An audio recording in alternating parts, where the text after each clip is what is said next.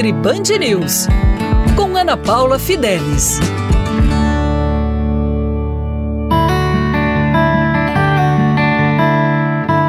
Olá! Hoje eu vou falar sobre o maior órgão do corpo humano, que é a pele. A nossa pele é responsável por nos defender contra vários vírus, bactérias que podem atrapalhar nossa saúde. A pele também é um órgão responsável por eliminar as toxinas através do suor. Ela absorve tudo que você passa na pele, então é muito importante você ter esse cuidado dos produtos.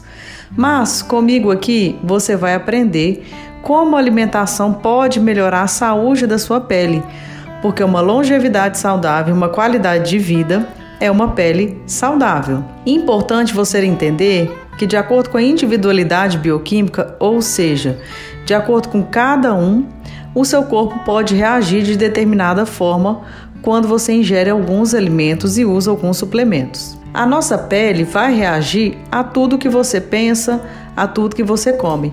Por isso, acne, pele oleosa está relacionada com estresse, com ansiedade, com alteração na qualidade do seu intestino, desbiose, processo inflamatório, que eu vou falar mais sobre isso mais para frente. Hoje eu vou comentar alguns alimentos que podem piorar a saúde da sua pele, podem ocasionar acne, pele oleosa ou pele seca nas demais partes do corpo além do rosto.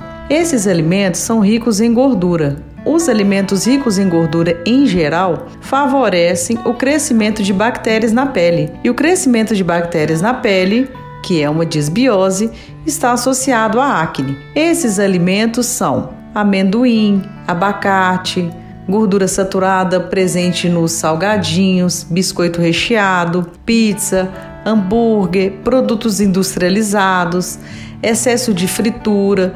Todos esses alimentos, mesmo saudáveis que eu citei, eles podem ocasionar esse aumento de oleosidade na pele e se tiver desbiose, ele vai ocasionar acne. Eu vou falar muito mais sobre isso, então fica aqui comigo na Rádio Band News FM e lá no meu Instagram, arroba